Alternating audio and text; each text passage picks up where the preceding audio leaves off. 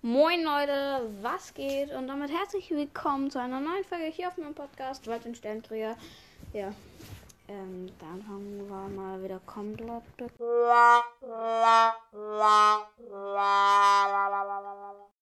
Und damit geht es jetzt weiter mit dem Weltraum. Und zwar heute sind zwei Seiten dran. Einmal unendliche Weiten und der Weltraum und die Sterne. Ja. Kurze Spezial, äh, kurze Frage. Wusstet ihr eigentlich, dass der Mars mal eine Atmosphäre hatte? Nee? Ich hab's auch erst vor einem Jahr erfahren. Okay. Das war mal wieder komplett Lust. Und ich mache das nicht mehr. Okay. Ähm, fangen wir an. Den Raum zwischen den Himmelskörpern, wie hier zwischen Erde und Mond, nennt man Weltraum. Das weiß aber jeder. Ähm, ja. Okay. Dieses Buch hat ein bisschen Quatsch geschrieben. Weiß auch jeder. Und jeder weiß auch, dass der funkelnde Sternhimmel für uns nur nachts zu sehen ist. Weiß auch jeder. Aber für Hubble halt die ganze Zeit. Okay, das weiß jetzt aber nicht jeder. Neben den Begriffen Universum, Kosmos und Weltall, die du da jetzt, die du ja jetzt schon kennengelernt hast, ja, gibt es auch noch den Weltraum. Ja, wow, kennen wir. Manchmal wird er auch anstelle von Weltall benutzt, aber das ist eigentlich nicht richtig. Wie bereits gesagt, meint man mit Weltall alles. Alles, was es gibt. Als Weltraum wird dagegen der Raum zwischen den Himmelskörpern bezeichnet. Oh, das ist spannend. Also zum Beispiel der Raum zwischen der Erde und dem Mond oder der Sonne. Somit ist der Weltraum neben den Himmelskörpern ein Teil des Weltalls. Bei manchen Himmelskörpern, wie etwa unserem Mond, reicht der Weltraum bis direkt auf ihre Oberfläche hinab. Nicht so aber bei unserer Erde, denn die hat eine Atmosphäre.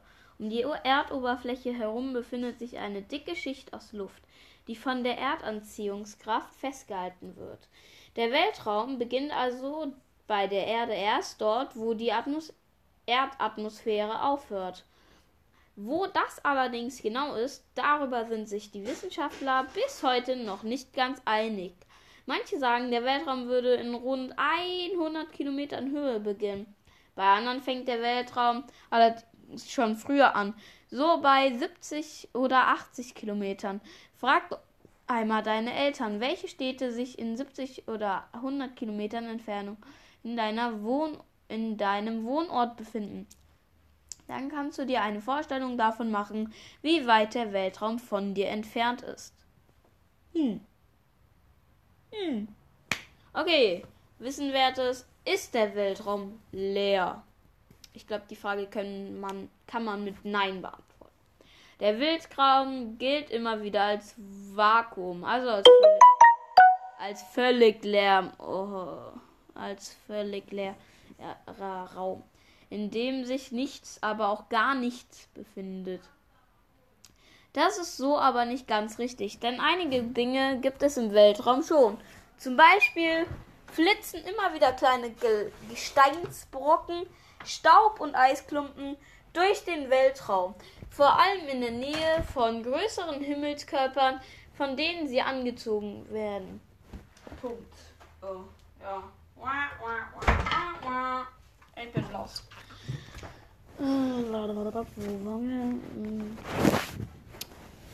In der Nähe der Erde kreisen zudem zahlreiche Satelliten, eine Raumstation und jede Menge Weltraumschrott durch den Weltall. Weltraumschrott besteht aus Bruchstücken alter, Sa alter Satelliten, Satell, Satell, Satelliten, ich habe gerade so einen Quatsch geredet. Raketen und anderen Dingen, die die Menschen im Weltraum zurückgelassen haben. Aber auch der offene Weltraum selbst ist nicht völlig leer. Allerdings befindet sich so wahnsinnig wenig in ihm, dass man sich das kaum vorstellen kann. In jedem Kubikmeter Weltraumgas ist ein Würfel, der wird jeweils einen Meter hoch ist. Hoch, breit und lang ist, schweben höchstens ein paar einzelne Atome oder Moleküle umher. Du hast ja schon kennen, Die hast du ja schon kennengelernt. So ist der Weltraum also fast leer. Deshalb kann man hier auch keine Geräusche hören, denn im luftleeren Raum können sich die Schallwellen nicht ausbreiten. Ausbereiten. Ausbreiten. Also sind die lauten Explosionen im Weltall, Weltraum, die sie in man, wie sie in manchen Filmen vorkommen, absoluter Quatsch. So.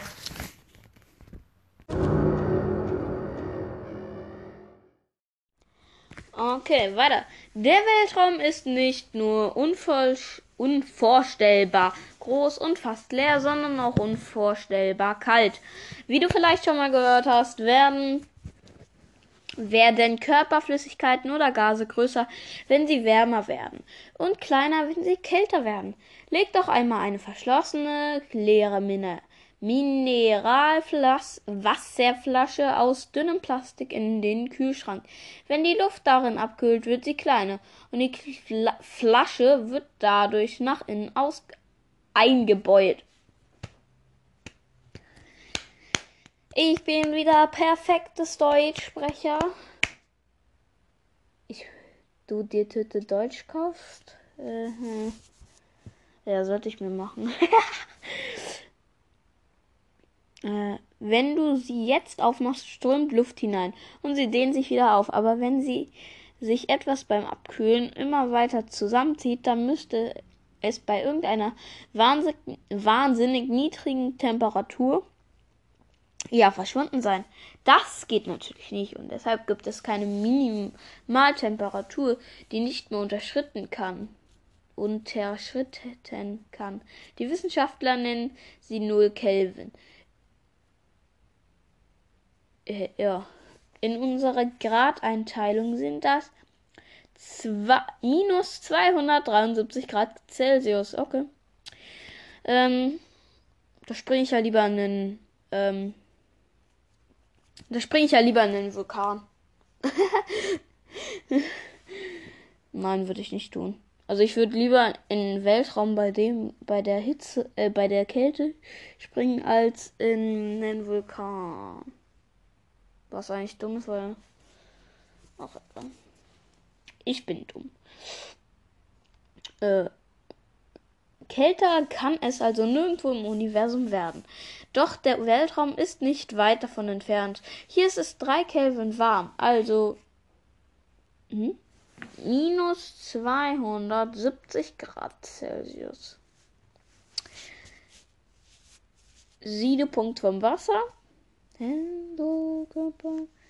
Ach, egal. Der funkelnde Sterne sind, die, sind neben dem Mond die unauffälligsten Himmelskörper des die auffälligsten Himmelskörper des Nachthimmels. Der Himmel, Himmel, Himmel. Himmels, Himmels, Himmels. Ganz auf Himmels. Bei klarem Himmel kannst du schon mit bloßem Auge Unmengen von Sternfunkeln sehen. Noch toller wird der Anblick, wenn du durch ein einfaches Fernglas schaust. Dann siehst du sogar dort massenhaft Sterne, du vorher vielleicht nur einen hellen Schleier ausmachen konntest. Aber nicht alle blinkenden Lichter am Himmel sind auch Sterne. Manche Planeten unseres Sonnensystems sehen von der Erde aus wie Sterne, obwohl sie gar nicht selbst leuchten, sondern wie der Mond von der Sonne angestrahlt werden.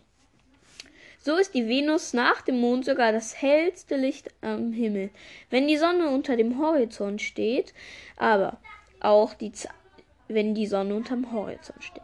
Aber auch die zahlreichen Satelliten, die die Erde umkreisen, leuchten manchmal hell wie Sterne. Viele Sterne sind, sogenannt, sind zu sogenannten Sternbildern zusammengefasst, wie etwas, etwa zu den bekannten Tierkreiszeichen.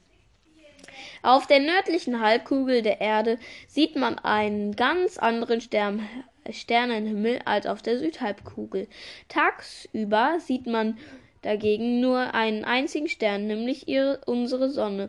Ihr Licht ist so hell, dass man die anderen Sterne tagsüber nicht mehr erkennen kann.